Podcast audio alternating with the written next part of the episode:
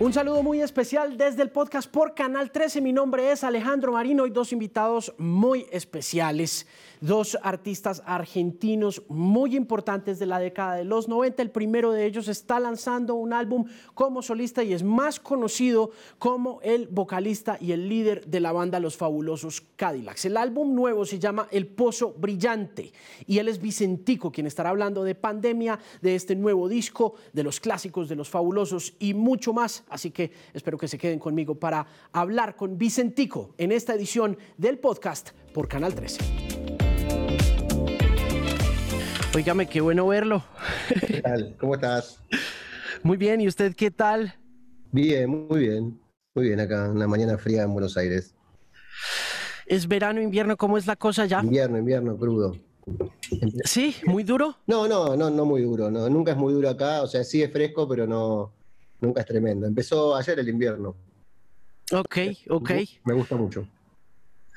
¿Cambian mucho las costumbres para los argentinos cuando llega la estación invernal, más allá de la ropa? Eh, no, no tanto. O sea, a mí me gusta mucho el invierno, lo disfruto, me gusta que haga mucho frío, me gusta hacer deporte cuando hace frío, andar en bici, jugar fútbol, eh, ir a los lugares donde no hay gente, porque claro, toda la, costa y todo, es, la gente se va y es el momento ideal para, para ir, que está todo vacío y disfruto mucho de eso. ¿Qué tal ha, salido la promoción? ¿Cómo, ¿Cómo le ha ido? ¿Cómo encuentra a los medios? ¿Si lo tratan bien? Eh, ¿Si le hacen preguntas interesantes o no? en, general sí, muchas veces muy interesantes. Eh, otras veces menos interesantes, pero no, no, no, es culpa de nadie, sino simplemente de que también, no sé, hay que hablar de, a veces es lindo hablar de tonterías también, ¿no? Claro que sí, sí, siempre y cuando, de vez en cuando es bueno, es buena la levedad, pero concentrémonos un poco en la grabación de este disco y en lo aprendido, en lo experienciado, en lo experimentado. Cuénteme usted un poco, lléveme por el camino de su creación de este nuevo y maravilloso hijo. Bueno, bueno, eh, seguramente voy a decir básicamente tonterías al respecto porque y estupideces porque hablar sobre uno mismo y sobre, y sobre la música es bastante complicado y bastante uno se embarulla mucho porque por alguna razón los cantantes o músicos o compositores hacemos canciones, ¿no? Debe ser porque nos cuesta mucho explicar, si no, tal vez sería escritor o lo que fuere, pero, pero bueno, lo que sí puedo decirte es que mm, fue una experiencia como eh, re, como intensa en el sentido de, de mucha alegría, mucha diversión, diversión musical quiero decir, mucha profundidad también, eh, mucho trabajo del bueno, como, como fue un año y medio de, trabajo con amigos y, buscando y buscando, digamos, tratando de acercarme a la idea previa que yo tenía del disco o las imágenes previas y tratando de acercarme lo más posible a eso, ¿no? Como uno se le ocurre una canción y lo que, lo que después intenta cuando la graba es acercarse lo máximo posible a esa primera sensación que uno tuvo con la canción. Eh, a veces es muy difícil y a veces es muy fácil. En este caso, creo que me acerqué bastante más de lo que a lo que estoy acostumbrado y creo que es porque porque ya estoy más grande y tengo un poco más de oficio, ¿no? Como entonces este, no tengo ningún apuro y lo busco hasta que lo encuentro, pero está bastante cerca de lo que quería, digamos. ¿Las canciones eh, se van juntando todas o aparecen en la grabación del disco cuando usted toma la decisión de, hacer el nuevo álbum? En este, eh, muchas veces es así, muchas veces uno va juntando y en este caso te diría que el 95% del, del, disco fue hecho para el disco. O sea, empecé de cero. Porque eh, era, era como, o sea, tenía un montón de canciones guardadas, pero tenía como la sensación de que, de que era mucho más entretenido. Para mí, para, yo este disco lo coproduje con Héctor Castillo, que es un, es un ingeniero productor que es muy amigo mío hace muchos años y que a mí me encanta y que es como súper eh, expresionista y tiene como una idea muy parecida a lo que, a lo que yo, que lo que a mí me gusta. Entonces empezamos de cero, de cero y a ver a dónde llegamos con todas estas ideas. Después hay una canción que es la última canción, que sí es una canción que yo había hecho para una música de una película que no tenía letra y le puse letra y, sí la rescaté un poco de algún lado, pero después todo, todo el disco está compuesto para en el momento. ¿Qué más lo acompaña en este disco? Leía yo en el comunicado que estaba rodeado de amigos. Cuénteme un poco sobre esa comunidad para este disco, para este proyecto puntualmente. son, un, son un montonazo. Este, pero te diría que los, los, em, la base que estuvo siempre eh, son amigos, muchos amigos de Nueva York, hay un guitarrista que se llama Chris Bruce y otro que se llama Jerry Leonard, que son dos grandes bestias musicales, eh, muy simples y muy contundentes. Eh, bueno, no sé, un tecladista que es Glenn Pacha, que también es otro igual. Un argentino que se llama Mariano Otero, que es bajista, que también es tremendo. Bueno, en fin, un montón de. No, no, no, si me pongo a decir todos, vamos a estar. Porque fueron muchísimos. Hay canciones donde hay orquesta directamente tocando, por ejemplo, Freak, o otra que se llama Tengo Miedos. No sé, son 25 personas tocando, porque es una orquesta, como de una big band de salsa de los 50 psicodelia, no sé. Y después hay otras canciones que son solo una guitarra y una voz, o sea. Así que pasamos de, una cosa a la otra como medio bestialmente. Así que nada, hay, hay de todo ahí. ¿Cómo fue adaptar a Nina Simone al español?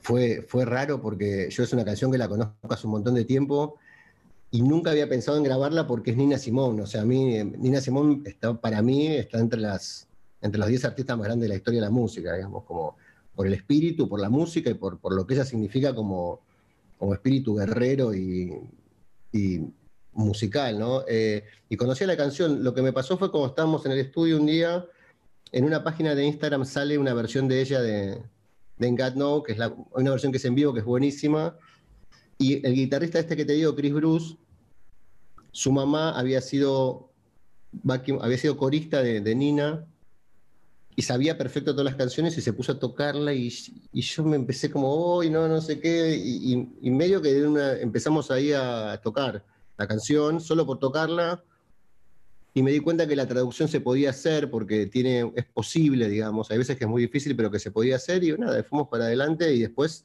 se puso muy seria la grabación y dijimos esto, o sea, nada, nos empezó a gustar mucho a todos y no pudimos parar. Así que cometimos ese, esa fechoría de, usurparle una canción a Nina, pero bueno, está hecho con un amor tremendo y con mucho cariño, o sea, y con respeto, por supuesto. Sin duda alguna, ¿no? Y se nota, se nota. Lo decía La Nación en, una nota que le hicieron al disco, ¿no? Que, hay, que se nota el respeto, pero sobre todo lo, difícil que es adaptar eh, letras, ¿no? Porque es que acercarse como al concepto y sobre todo al espíritu, ¿no?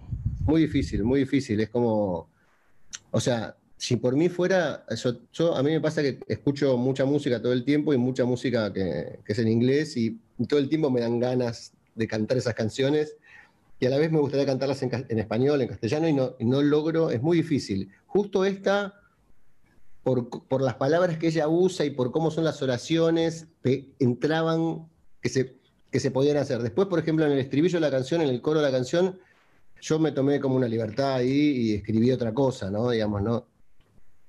Pero buscando el espíritu, eso que decías, como el, cuál es el espíritu de Nina Simón cuando la canta y cuál es el espíritu de la canción.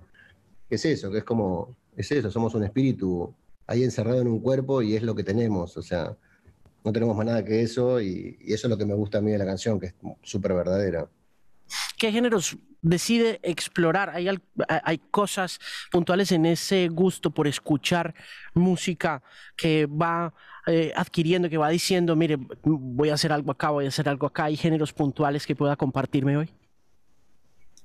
Eh, bueno, es como un poco ecléctico el disco en el sentido de que, de que hay todo, hay muy pocas cosas que son puras, digamos. Sí, tal vez hay un poco como de esto que te decía de la cosa de la Big Band, eh, tocando música de, Latinoamérica, eh, pero pasada por un por una lupa del, en cada instrumento más eh, psicodélica. Ah, soy muy fanático yo, de muy fan de, Esquivel, que es un arreglador de los años 50, que, trabajaba con Sinatra y todo, pero que era un chiflado y era un, le gustaban las drogas psicodélicas. Entonces se trató una mezcla de sabiduría musical con, sonidos extraños y, bueno, tiene como ese camino un poco a una parte del disco. Eh, después otra parte es como es súper íntima y, no tiene nada que ver con eso y, el, modo de encarar las canciones fue otro, eh, pero todo está mezclado, digamos. Eh, está, está, mezclado todo lo que a mí me gusta. En algunas canciones está todo absolutamente mezclado, que hay como son cosas hechas con la computadora, yo solo en mi casa, con samplers y loops, y, encima hay cosas como muy naturales, como palmas flamencas y no sé, como...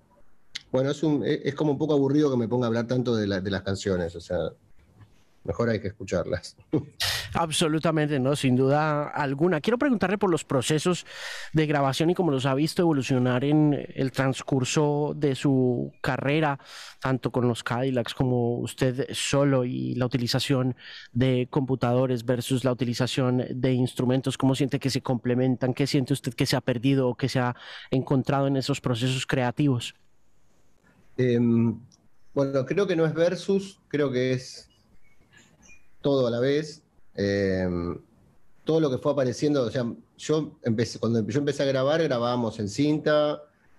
Los primeros cinco discos de los Kylax son en vinilo, o sea, somos de verdad de otra época. Eh, y era muy lindo eso, era muy lindo. Eh, pero después cuando apareció lo otro y de a poco fue todo cambiando, también siguió siendo lindo, digamos. O sea, hubo un primer momento donde todos decíamos, no, que la computadora, que no, no suena igual, pero con el tiempo o, nos acostumbramos o, lo digital llegó a un punto bastante alto de audio también, con lo cual a mí todo me gusta, eh, me gusta lo plástico, creo que en, la, la cosa bien plástica de la computadora también hay belleza y hay algo como muy simple y muy actual que me gusta mucho. Me gusta mucho la idea de que alguien pueda con una computadora y, sin ningún instrumento hacer una canción muy bella, porque, porque eso también es bello, quiero decir. Eh. Y también me gusta grabar a la vieja usanza. En el disco grabamos un montón de cosas en cinta, o sea, muchas veces prendíamos el grabador a cinta en el estudio y, grabábamos como siempre, digamos. Y después en otras cosas las grabé en casa solo con la computadora, o sea, no... Todo, todo me gusta, eso es un, es un problema también que a uno todo le guste porque porque todo, todo puede ser cualquier cosa y todo puede ser un desastre. Pero bueno, así soy, me gusta todo. Así como me gusta el pop más tonto o el rock más punk o, la salsa o la música clásica, no sé. ¿Qué cosas le gusta, por ejemplo, cuando menciona pop? ¿Qué cosas le gustan del pop que está pasando en estos momentos en el mundo? Eh, en este momento exactamente, me, gusta mucho lo que está pasando, no sé si exactamente con el pop, pero sí con, eh, los músicos eh, muy jóvenes de, hip hop o de urbano o de trap. Algunos me gustan mucho y, siento como una urgencia ahí que, envidio y que me gusta y me hace recordar a cómo éramos nosotros cuando teníamos 18, 19 años, eh, que éramos iguales. me da mucha ansiedad saber hacia dónde van a ir. Ojalá que muchos de esos que yo ahora admiro tengan como la templanza y la inteligencia para transformar eso en algo, ¿no? Tal vez no, suceda y también sea tan bonito que no suceda, pero no lo sé. Eh, y después me gusta la música pop que escucho en la radio, de repente aparece una canción buenísima y, no sé, la otra vez escuché a Cristian Castro y me parece un genio, digamos. Y hay gente que dice, no, Cristian Castro, dice, a mí me parece un genio real y quiero cantar con él y, y me gustan sus canciones, o sea, en fin, no sé, todo me gusta. Es curioso eh, que, que, sea tan abierto a este tipo de nuevas manifestaciones, incluso a las tradicionales, porque mm, de todas maneras entre sus fans siempre hay un purista, ¿no? Siempre hay algún personaje por ahí que es reacio a encontrarse con nuevas músicas o a querer nuevas músicas, particularmente desde el urbano, el reggaetón. ¿A usted le gusta? Sí, sí, me gusta. O sea, me gustan mucho algunos artistas, pero lo que pasa es que creo que no es una cuestión de género, ¿no? Creo que es una cuestión de artistas. O sea, de repente aparece un gran artista que no importa el género que haga, es un gran artista. O sea, del reggaetón me gusta lo más roots. O sea, me gusta Teo Calderón, me gusta Vico Sí, me gustan los que empezaron con esto porque se nota que es un tipo en una isla haciendo su música, ¿no? Es como, es muy claro, digamos. Eso me encanta. Y después aparecieron unos cuantos otros que lo hacen muy bien y que tienen como corazón, digamos. Mientras tenga corazón el tipo, uno, eso, eso es, eh, es, muy difícil que uno enseguida no se prenda con eso, ¿no? Como, porque hay un espíritu ahí que vibra y es, y es urgente y te gusta. O sea, después hay todo un, reggaetón, que es una, cosa que no puedo escuchar porque me aburre que hablen de estupideces, digamos, ¿no? Pero, pero cuando y tampoco está mal, pero cuando alguien habla de algo en serio, uno enseguida para la oreja, ¿no? Acá hay alguien que está diciendo que, nos está contando algo. ¿No? Es eso, me parece. Oiga, quería preguntarle sobre el tema de, las temáticas. Eh, ¿Alguna vez ha considerado usted políticamente eh, artístico o artísticamente político, cualquiera de las dos puede tomarla como un punto de partida para contestar y siente usted que la música hoy, como en algún momento lo fue con cosas que de pronto sentimos que tenían una carga política como Manuel Santillán el León o incluso el mismo Matador y esa urgencia con el que recibimos esos mensajes eh, eh, jalan para el tema político puntualmente, ¿qué siente usted que debe hacer la música en ese sentido? Em, bueno, justo las canciones más eh, que tocan esas temáticas de los Cadillacs son de Flavio, que yo las canté con mucho, con mucho cariño y con mucha. y con y tomándolas como si fueran mías, ¿no? Yo personalmente, eh, mi modo de, acercarme a, lo que sea es un poco más velado y un poco más eh, fuera de foco, pero porque tengo la sensación de que de que uno llega más lejos si uno da la vuelta, ¿no? Es al revés, si uno dice algo muy directamente, tal vez la otra persona no lo escuche, ahora si uno pega una vueltita por atrás y qué sé yo, y lo atrapa desde algún lado, tal vez funcione mejor. Es algo que aprendí con el tiempo también, no, no, no, no, no, siempre lo pensé así, o, no sé si lo aprendí o creo que es así ahora. Eh, y me parece que hay artistas que pueden comunicar que son muy importantes para todo lo que querramos comunicar en el mundo, socialmente, lo que sea, y que lo hacen perfecto, y los admiro con todo mi corazón, y hay otros que si nos ponemos a, ahí a lo mejor caemos en lugares comunes, poco poéticos, ¿no? Pero, pero sí hay una, hay una, hay una justicia poética y, hay algo que cuando un tipo, por ejemplo, Blades, Blades dice algo sobre lo que nos está pasando y uno hace todo cierto y, uno se, encolumna detrás de esa idea, ¿no? Eh, o a lo mejor tipos que ni siquiera están hablando de cosas eh, como muy puntuales, sino hablan de su sociedad, de su pequeño pueblo y cuentan algo de su pueblo, de una fiesta a la noche donde se encuentran, no sé qué, y uno enseguida entra y se, identifica con cualquier humano que haya ahí, ¿no? Eh, creo que todo vale, o sea, creo que si el, si el tipo tiene arte, va a decir lo que quiera decir y uno lo va a escuchar, ¿no? Eh, el problema es cuando no tienen arte y es simplemente bajar línea por bajar línea, digamos. Entonces ahí uno deja de, prestar atención, pero, pero creo que todo está en el arte. ¿Le gustó Rompan Todo, Vicentico? No lo, no lo, la verdad que no lo vi eh, entero. Vi un poquito y, mm, bueno, no, no quiero criticar nada que, la gente hizo con cariño, digamos, eh, pero personalmente creo que creo que ven, ven al rock y a los músicos de rock desde un modo un poco sesgado y un poco tonto. Eh. nada, en fin, como contando lo que, lo que sirve contar, que es como que somos todos unos descerebrados. Eh. que no sé, está bien, es verdad que somos descerebrados y yo soy bastante descerebrado, pero no en el sentido que lo plantea rompan todos, digamos. soy un idiota, pero no un idiota útil a las estupideces del, de las estrellas de rock y todo eso, que es algo que a mí no me, no me interesó nunca, ni, ni me interesa ahora, ni me va a interesar, digamos. Pero bueno, está bien, es un, es un, es un chiste, digamos. Óigame, em, echando para atrás, em, ¿cómo siente usted la música en América Latina y con, base en sus experiencias como músico y como artista, ¿cómo siente que está el panorama musicalmente hablando para empezar? Y si quiere mirarlo también desde su perspectiva personal en, la sociedad, ¿cómo siente que estamos en particular América del Sur? Eh, bueno, no, tengo otro modo que mirarlo desde mi perspectiva particular, digamos, o sea, y porque no sé, no, no, encontraría otro modo. Creo que está buenísimo, que, todo el tiempo pasa de todo, digamos, que eh, todo el tiempo pasa de todo, sin parar. Eh, y creo que hay, a lo mejor estamos confundidos un poco porque, porque el modo de mostrar la música ahora es, es, como, es de un modo que confunde un poco, pero no quiere decir nada malo eso, digamos, o sea, simplemente que hay que bucear un poco más. Eh, a mí el disco mío se llama El Pozo Brillante básicamente porque, porque es algo que hay que buscar.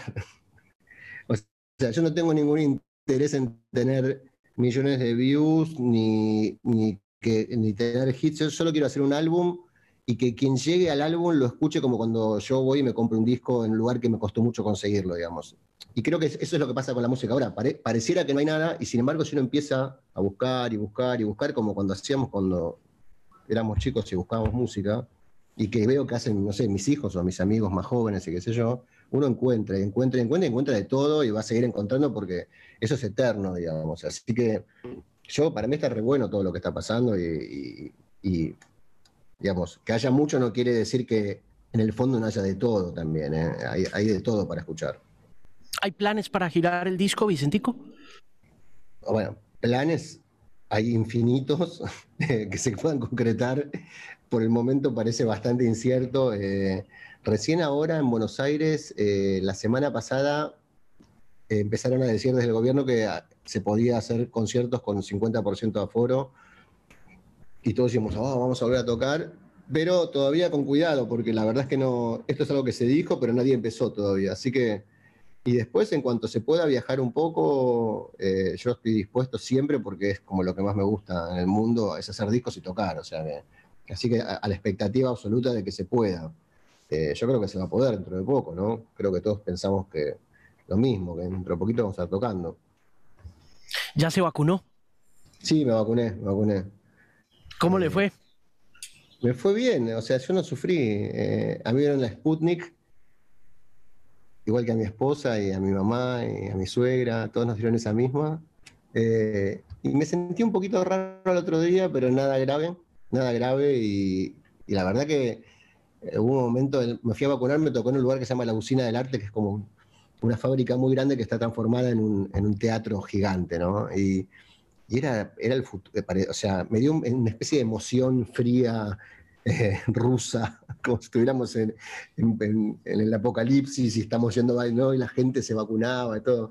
Me gustó, la verdad que me gustó, me pareció interesante todo. Eh, y sí, estoy contento de estar vacunado, no sé, me sigo cuidando igual porque me parece que no, no, no es momento para hacerse el loco, ¿no? Pero, pero muy contento sí toca cuidarse, toca protegerse porque pues eso no es, la, vacuna no es garantía de nada más allá como de como que de pronto no morirse, ¿no? Claro, exacto, exacto. No, y realmente no tengo ganas de, pasar por la situación de enfermarme, o sea, entiendo que hay gente que no le importa y, casi que tengo admiración por eso. A mí yo no tengo ganas de pasar por esa situación, no tengo ganas de que se preocupe mi familia, eh, quiero seguir haciendo las cosas que me gustan, andando en bicicleta. O sea, yo lo que hago mucho es andar en bicicleta y jugar al fútbol, que se puede. Eso es todo lo que hago. No me interesa ni ir a meterme en ningún lado, ningún bar, ni tomar cerveza, ni nada. Solo quiero que me dejen la bicicleta y el fútbol. Con eso estoy contento. Me alegra muchísimo saber que está bien, me encantó el disco, está maravilloso. Quiero agradecerle profundamente por estos minutos para conversar conmigo y con la gente del podcast aquí en Canal 13. Eh, le deseo lo mejor y de veras, nunca he tenido la oportunidad de verlo eh, en vivo solo y me encantaría que una de esas oportunidades de reencontrarnos sea viendo un show del Pozo Brillante. Uy, sería buenísimo. Bueno, te agradezco muchísimo también el tiempo y, la, charla y de verdad lo aprecio, como decíamos al principio, no todo el tiempo uno puede tener charlas tranquilas y, con un poco más de onda. Eh, eh, cuando está haciendo prensa y todo eso. Así que te lo agradezco mucho y te mando un abrazo muy grande. Gran abrazo, Vicentico. Muchísimas gracias por estar en el podcast de Canal 13. Em, quería pedirte que eh, si tienes eh, videoclips que quieras recomendar, me mandes un saludo para la gente de Canal 13 con el video que, que quieras del Pozo Brillante. bueno, les mando un saludo muy grande a toda la gente del podcast acá en Canal 13, todos los que están escuchando no sé si estarán viendo, ¿no? Pero, pero les mando un beso muy grande. Y bueno, sí, a lo mejor el, el, videoclip de No Tengo, de la canción de Nina Simón, eh, puede ser lindo para verlo. Así que les mando un abrazo muy grande y muchas gracias. Gran abrazo, buena tarde, saludos a la familia, que todo vaya muy bien. Chao, papá, gracias. Chao. Hasta luego.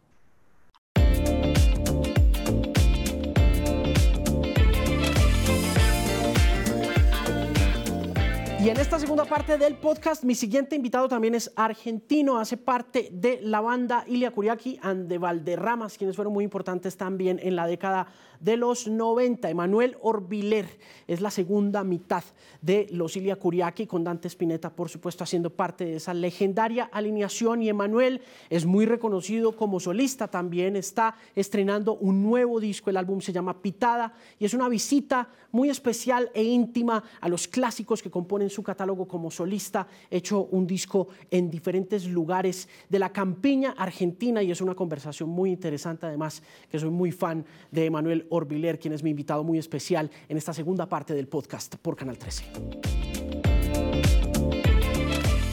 Bueno, mi estimado Emanuel, qué gusto. Tengo que decir una cosa antes de comenzar este podcast y es que esta es la primera vez que, que converso contigo, de manera que quiero presentarme un poco. Mi nombre es Alejandro Marín, yo soy periodista colombiano, eh, llevo más o menos 20 años haciendo periodismo musical, pero entonces también quería decirte que, que por encima de todo soy un fan muy grande de tu música y que desde que comenzaste tu carrera, desde las épocas de Fabrico Cuero y de Horno para Calentar los Mares y posteriormente con tu carrera solista, he sido muy fanático de tu sensibilidad, de tu espíritu artístico, que creo que es una de las cosas más maravillosas que tiene este nuevo álbum porque siento una conexión de esos dos mundos de una manera muy poderosa. Así que no solamente vas a hablar con un periodista, sino con alguien que aprecia mucho tu trabajo de veras. Bueno, qué alegría, hermano, qué alegría, qué alegría poder hablar después de 20 años. Eh, nada, voy a poner los lentes porque no, son muy grandes estos, pero no es que quiero salir lindo, sino que eh, me, pasa que se empieza a cansar mi, vista. Eh, bueno, esto está mejor. Así que nada, esto. Eh, bueno, sí, eh, nada, qué bueno, qué bueno de verdad hablar con vos, poder charlar y que loco, sí, que si hace 20 años estás haciendo lo que haces y yo también hace mucho tiempo nunca hayamos hablado, pero bueno, nunca es tarde para, para intercambiar conceptos. Sin duda alguna, sin duda alguna. Mira, Hablemos de Pitada, porque es que mm, eh, has hecho mucho trabajo solista. Em, yo he estado, como siempre, muy pendiente de lo que haces por supuesto que en el furor de los Ilia Curiaquian de Valderramas en 1996-97 no era muy necesario escudriñar porque estabas ahí, estabas en todas partes.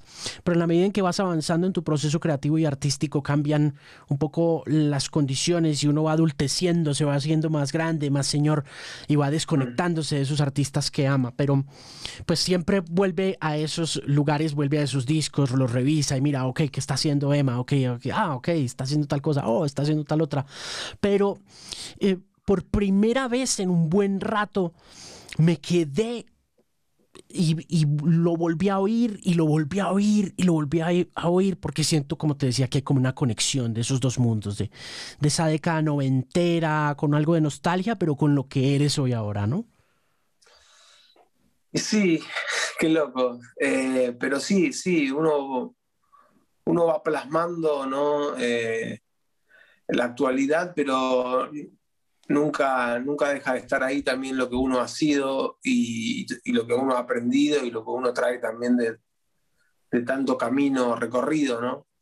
Em, es así que, que, esta pitada, digamos, que estoy presentando, este, esta especie de, de película de 55 minutos, condensa algo que venía trayendo hace mucho tiempo, que era, que era estas ganas de hacer como como unas versiones de, mis canciones solistas bien orgánicas, bien, bien desnudas, bien desprovistas de, esa, producción que muchas veces le meto a, mi música porque, porque me gusta, porque me gusta la experimentación, me gustan los teclados, me gustan los beats y todo eso.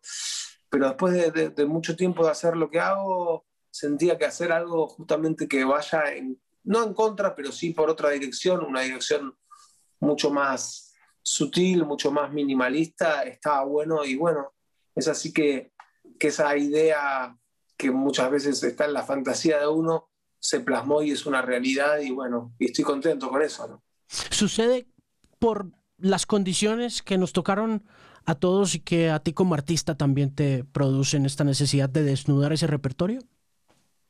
Sí, sí, creo que principalmente Pitada, que, que son estas 12 canciones reversionadas, obedecen un poco a, este, a esta, es como oficial de respuesta a esta pandemia, ¿no? Em, llevábamos algo así como un año sin tocar cuando lo hicimos y creo que eso se nota también en, en, todo el material, eh, el hecho de, de, que, de, que, estábamos volviendo a tocar música entre nosotros, a disfrutarnos, a escucharnos, a estar al aire libre, digamos, todo eso también se, se, terminó plasmando en, el, en, el, material, ¿no? Digamos. Pero sí, es un momento muy duro para todos, ¿no? Para los músicos, para los, para los periodistas, para, para todo, para la humanidad, ¿no? Eh, así que bueno, ojalá que digamos, uno no pierde la esperanza de, mejorar y de volver un poco, no sé si a la normalidad que teníamos antes, pero sí a, estar un poco más, más tranquilos y, poder volver a disfrutar de, la música en vivo y de, muchas cosas que para nosotros son muy importantes. La decisión de desnudar las canciones y de ponerlas, eh, de hacer estas nuevas versiones, es una decisión personal o viene acompañada de algún AIR en especial? ¿Hay algún músico amigo, algún colega que te dice hagamos esto o simplemente te levantas un día y dices quiero volver a hacer estas canciones pero las quiero así? te va a dar risa la respuesta mía, pero un poco tiene que ver con muchas veces en, etapas donde uno saca un disco, viene después la etapa de la promoción, ¿viste? Y cuando uno empieza a ir a radios, a hacer entrevistas o a, o a televisión a veces también, em, te piden si puedes venir con la guitarra y tocar una o dos canciones. Y bueno, lo hacíamos, lo hacíamos, muchas veces íbamos con otro músico más y, tocábamos dos canciones así en formato acústico. Y muchas veces ah, después algún amigo, che, te escuché en la radio hoy, me encanta cómo cantaste, me encanta cómo interpretaste, me gusta esa cosa más pequeña. Y eso como que me fue quedando, ¿viste? Y yo dije, bueno, en algún momento tendré que hacer algo por acá, ¿no? Por, en esa dirección, porque creo que, también uno va creciendo, no sé, y va escuchando también esos cantautores desde Spinetta hasta Caetano Veloso, digamos, que, con una guitarra y una voz llenan todo el espacio. Entonces es como algo que venía trayéndose un tiempo, esta idea de hacer eh, estas versiones acústicas. Y bueno, eh, eh, cuando, cuando nos decidimos hacer esto, es como que elegimos una instrumentación, dejamos de lado los teclados, las baterías, los, todas las programaciones y nos centramos con una percusión, con dos guitarras acústicas y con un bajo, contrabajo y bueno, también las voces de los, de los, de los chicos. Y bueno, así fue que, que, con esta especie de, instrumentación delimitada fuimos, fuimos armando, armando todas las versiones. ¿no? El, el, el ambiente, ¿cómo lo logras? Eh, ¿Se graban algunas cosas en casa o escoges un espacio que, que te da esa intimidad que uno alcanza a sentir con el disco? ¿Cómo, cómo encuentras ese, ese sonido aéreo que, que abunda en el disco? No, para mí fue una sorpresa muy loca porque yo sabía que, bueno, que íbamos a grabar al aire libre, es decir, íbamos con técnicos de sonido muy buenos que sabían bien cómo tomar todo, con unos micrófonos muchas veces chiquitos, bueno, a veces se usan micrófonos más grandes, pero, em, pero me sorprendí mucho cómo, cómo, había quedado la grabación, ¿no? Em, y entonces no tuvimos que grabar nada después. Eh, tal vez alguna guitarra que, que, que porque se metió un ruido especial, entonces era como que había que arreglar una partecita, pero básicamente es, es lo, que, lo que escuchamos, es lo que se grabó y, em, y obviamente bien mezclado. Después también sí, hicimos esas mezclas en donde uno mejora las cosas que, le pone una camarita en algún lugar, le pone alguna cosa en, el otro, pero es como, la cosa era como, bueno, nada, mezclémoslo de manera también sutil y no, no arreglemos cosas, porque tiene que estar esa fuerza de lo, del vivo y, esa naturalidad y creo que, bueno, que, que, estuvo bueno también que sea de esa manera, ¿no? Cuando, cuando me dices que grabaste al aire libre, ¿en dónde? ¿En dónde estuvieron grabando? Bueno, em, el, el, disco em, está grabado en un campo en las afueras de Buenos Aires, cerca de, de, un, de, una ciudad llamada Luján, que está la, la una especie como de, de, bueno, de iglesia muy grande, de basílica, la Basílica de Luján, donde muchas veces se peregrina, se va caminando desde acá de Capital hasta, hasta allá, que son como 70 kilómetros, y la gente va caminando pidiendo, pidiendo ¿no? Eh, por sus familiares, eh, haciendo promesas. Y, mm, y, bueno, nada, eh, cerca de esa ciudad hay, mucha zona de campo y es un, es un lugar muy lindo, muy, de mucha naturaleza, al oeste de, de, la capital federal. Bueno, hace un tiempo tuve la suerte de, de comprar un terreno en esa zona y, bueno, y, empezar a armar una casa. Entonces es un lugar que también en la pandemia estuve yendo mucho porque justamente la naturaleza, yo siento que, que nos salva en este momento, ¿no? De tener que estar encerrados. Sin duda alguna, es una de las cosas que yo creo que le he oído no solamente decir a grandes artistas, sino a epidemiólogos, ¿no? Que ha sido nuestra salvación, así como que también se ha devuelto un poco en contra de nosotros, ¿sabes? Es, es, em, es increíble cómo creo que las primeras cosas que le leía a un epidemiólogo arrancando la pandemia fue pues esto, esto es lo que pasa cuando, cuando te metes, cuando invades espacios que no deberías invadir, ¿sabes? De una, de una. Bueno, y, cuéntame, ¿cómo, cómo ha sido em, habitar una nueva casa o comprar una nueva casa? ¿Cómo te ha ido con eso? Bueno, uno, un, fue un gran trabajo, ¿no? Porque eh, ir a un lugar que, digamos, que vos mirás así en 360 y no ves más nada que pasto y pasto y pasto y de pronto, a, de pronto a los años de, de, de, de esa, esa, ese momento, estar durmiendo en una cama, ¿no? Eh, bueno, fue un, largo trabajo que, que, nunca había hecho en mi vida, ¿no? El hecho de hacer una casa, ¿no? Em, me llevó un montón de, nos llevó un montón de trabajo, pero, pero lo, veo como, bastante, como una acción bastante, no sé si la palabra es poética, pero sí es como, viste, como, nada, es como una película que va avanzando, ¿no? ¿Viste? Es decir, eh, nada, desde el, momento, desde el primer momento en el que empiezan a, ¿viste? hacer un pozo para, para poner algo. Hasta que después eh, terminas viviendo ahí y, y todo justamente la, la, la naturaleza. Eh, me pasó de entender un poco más la, naturaleza. Yo me pensé que, me pensé que, que, los animales eran totalmente nómades todo el tiempo y, y, ahora me pasa, viste, de estar ahí y saludar a la, lechuza todos los días. Hola, buenas. ¿Entendés? Y que está siempre el mismo palo una lechuza. No sé, eh, que aparezcan otros animales. Eh, eh, ese diálogo que nunca lo había tenido me, empezó a gustar y me parece más flashero que tomarse un ácido, ¿entendés? Nada, es, es, como muy linda la naturaleza en ese sentido. Me mencionabas a Luján y este sitio de peregrinación en Argentina. ¿Tuvo que ver eso con la escogencia no solo del terreno, sino también de la construcción de las nuevas canciones, esa espiritualidad que parece rebosar en ese sitio, ¿tuvo algo que ver en tu escogencia del lugar?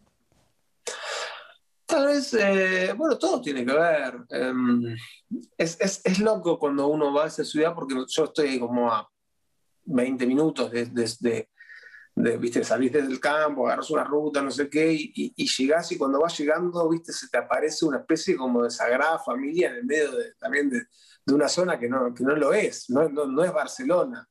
Eh, Adrián Dárgelos eh, tiene, un, tiene un poema un poco que, que habla un poco de, de esa cosa de, de, como... del haber montado una basílica en, en un lugar donde, donde, no sé, donde nunca uno, capaz, hace 100 años no se imaginaba que, eso iba a estar ahí. Entonces, digamos, a veces también, bueno, tiene esa cosa que ver con, con los religiosos de, y con los españoles, ¿viste? De, montar cosas religiosas en, la selva, pareciese ser, ¿no? Eh, aunque Luján no es la selva, ¿no? Pero, aclaro, ¿no? Pero digo que, que tiene esa cosa extraña. Eh, y, y, por otro lado me gusta cuando llego y la veo ahí, viste, como gigante la, la basílica. Eh, pero no, creo que la, la, la fuerza más, más inspiradora de, de, este disco ha sido, ha sido la naturaleza, no, ha sido el, el, el, hombre. Hmm. Em, esta semana, iba esta semana salió un disco de un tipo que se hizo un álbum que se llama Inside. Todavía no he visto el documental, pero ahora que eh, estamos hablando un poco de encontrar espacios y de darle como un resignificado a las cosas, eh, te lo recomiendo porque creo que vale la pena verlo. Se llama Inside de Bob Burnham. Bueno, lo voy a, lo voy a rebuscar, búscalo por ahí en Netflix, que eh, tengo amigos hablando del tema y de, esa experiencia artística. ¿Documentaste algo en video? ¿De Pitada? Sí. Sí, sí, sí, sí. De, hecho, Pitada es, básicamente es eso.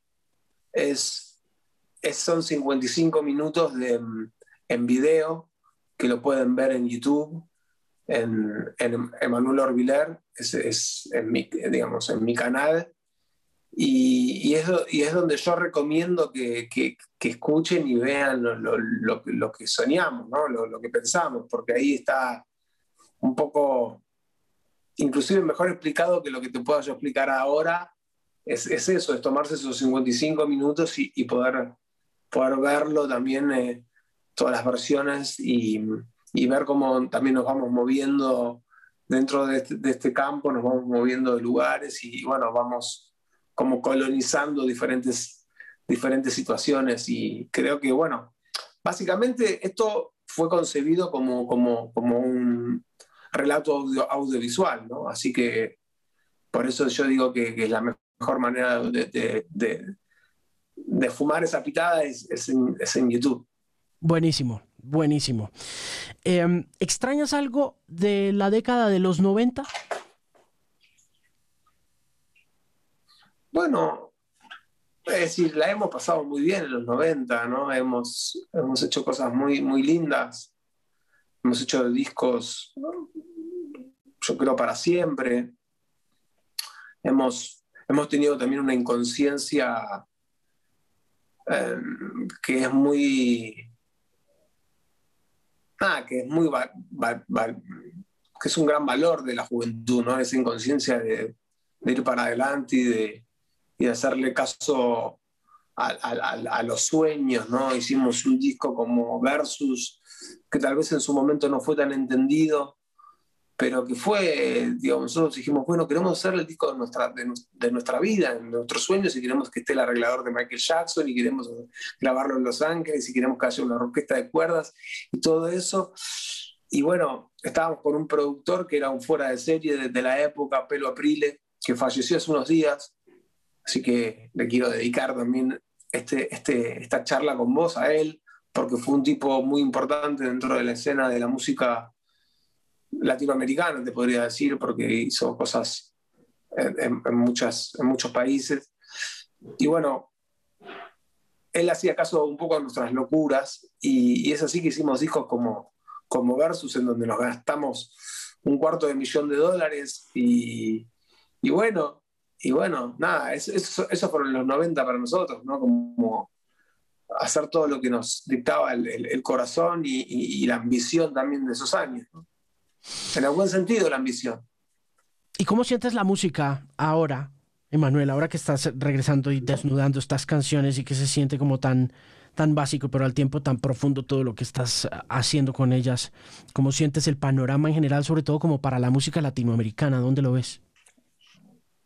Ya, es un, es un momento donde, donde creo que yo, que se industrializó mucho todo, que es muy grande y que, que y que los artistas, algunos gozan de, de, de, esta nueva cosa de, los, de los números, de las visualizaciones, de los millones de plays y todo eso, que tiene que ver también con, con, con esta era tecnológica, ¿no? Es decir, Em, Chaco, que fue nuestro disco más exitoso, no se medía en, en, play, se medía en cantidad de, digamos, de discos vendidos, de, de entradas vendidas en los, en los, shows. Y ahora la música se, vive, se mide en plays, en plays, ¿no? Y en, en click. Y es algo extraño. Eso hizo también que alguna música, bueno, sea abusada un poco, ¿no? Digamos, eh, me pasa mucho que, que, la música cuando voy a comprar algo al supermercado es como que parece que fuera siempre el mismo tema, ¿entendés? Eh, y yo sé que, bueno, yo sé que dentro de, esos estilos de, música que mm, puntualmente me estoy refiriendo más a lo urbano, hay muchos músicos buenos y que se destacan. Y de hecho, Kuriaki fue una banda que, arrancó un poco también con el hip hop en, Latinoamérica y, mezclando los, los, estilos, mezclando el funk, el R&B todo eso. Em, pero bueno, es un momento donde también hay que investigar, como en todas las épocas, hay que investigar para llegar a los artistas también, a unos artistas que, que tal vez no son los que más suenan en las radios, pero que sí eligen ir por un camino propio y, y esos tal vez son los artistas que más me interesan a mí. Yo te voy a decir una cosa que me pasó hace mucho tiempo ya cuando, cuando salió el Phrenology de The Roots.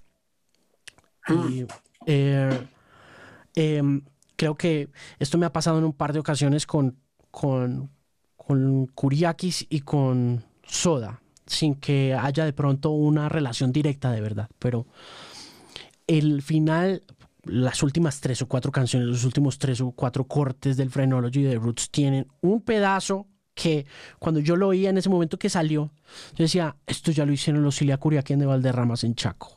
O sea, te lo juro. O sea, y son de Roots, ¿no? De Filadelfia. Amo de Roots.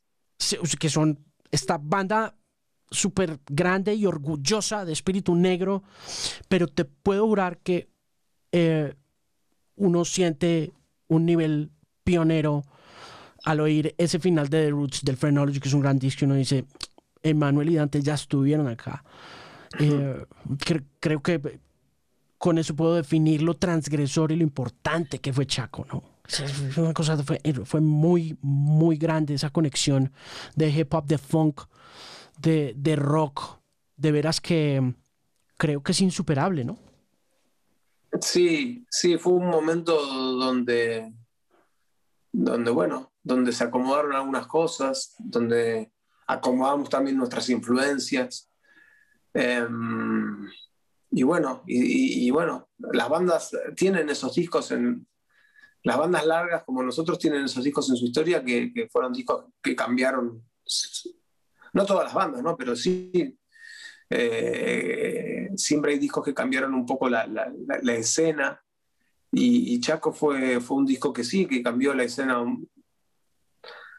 latinoamericana. Eh, después de ese disco aparecieron bandas en, muchos países. Digamos, después del éxito de ese disco, las discográficas empezaron a poner el ojo en otros artistas y, aparecieron Control Machete, y apareció Molotov, y aparecían diferentes bandas en, diferentes países. En Uruguay estaban los Plátano Macho, eh, los tetas estaban por ahí. Los eh, tetas en Chile, digamos. Tiro de gracia. tiro de gracia, totalmente. Eh, entonces, digamos, fueron discos que, que, le sirvieron a una escena, ¿no? Y a un momento. Y bueno, desde ese momento es que también las discográficas empiezan a poner también los ojos en, la música urbana. Em, Dante, un día me, me, dijo, estaba ahí en los Grammys y, y J Balvin le, le, cantó a Barajame. ¿entendés? Digamos, eh, porque en, esos años tal vez eh, no, no, había tantas referencias de, de, rap en español y bueno, y nosotros hemos, hemos aportado nuestro grano de arena a eso también. Sin duda, una última pregunta para irme eh, y quedándonos ahí haciendo reminiscencia para ir cerrando. ¿Qué recuerdas de esa época de promoción, sobre todo como aquí en Colombia, en Rock al Parque? Yo me acuerdo que es que eran enormes. En esa época era una cosa impresionante. ¿Qué recuerdas de, de al Parque o de Bogotá o de la promoción colombiana de Chaco? Eh, y me acuerdo muchas cosas. Eh, me acuerdo que amaba estar en Colombia. Eh, recuerdo. Recuerdo que. Recuerdo desde, yo abrazando a una, a una mujer de, la policía en un avión, en, en un rapto como de emoción.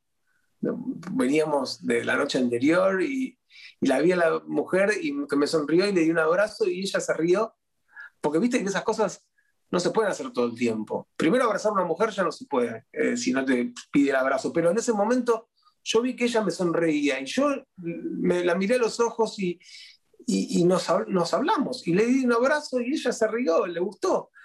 Bueno, ese tipo de cosas pasaban todo el tiempo en Colombia, en esos años en donde tocábamos por todo Colombia y, junto a Soda junto a Terciopelados, junto a en el Rock al Parque, en Bucaramanga, en Medellín. Eh, eh, no sé, íbamos a una fiesta de, que nos invitaron, me acuerdo una vez, y, en un momento me dijeron, esta fiesta es, son, es de los hijos de un, de un hombre que está ahora eh, está preso porque, bueno, porque está... Eh, acusado de narcotráfico. Ah, sí, yo salí al jardín y de pronto vi atrás, ¿y qué, había ahí atrás en el jardín? Y era todos tipos con armas. yo no sabía dónde estaba, en una fiesta que me llevaron, ¿viste? Como, va, estás en un lugar, y bueno, vamos a ir a una fiesta, y fui a una fiesta y, eran esas fiestas. Eh, Valderrama, eh, nada, muchos, muchos, muchos recuerdos lindos. Eh, de, épocas muy, muy, muy flasheras, como lo decimos nosotros.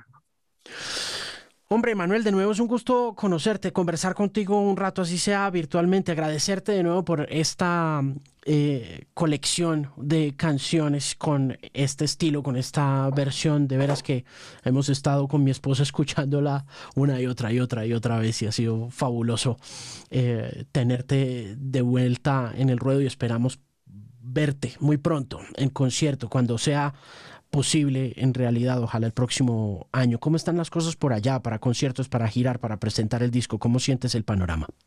Bueno, ahora en este momento estamos así en nuestras casas, no, no, no hay shows.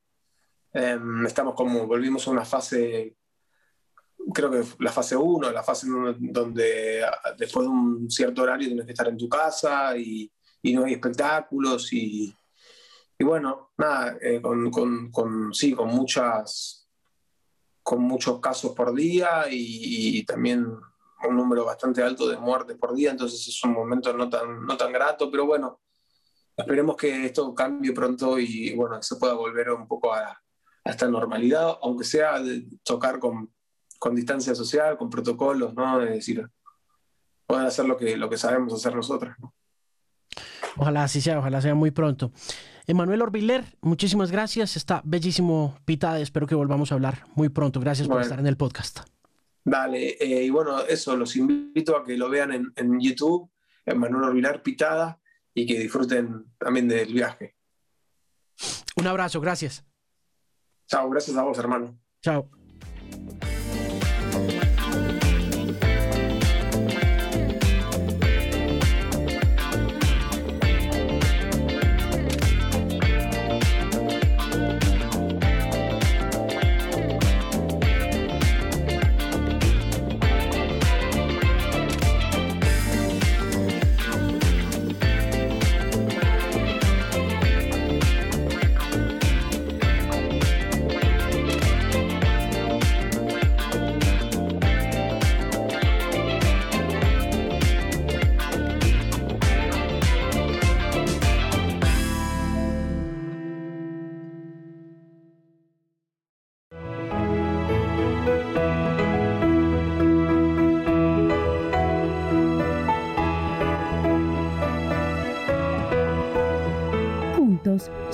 Más que 13.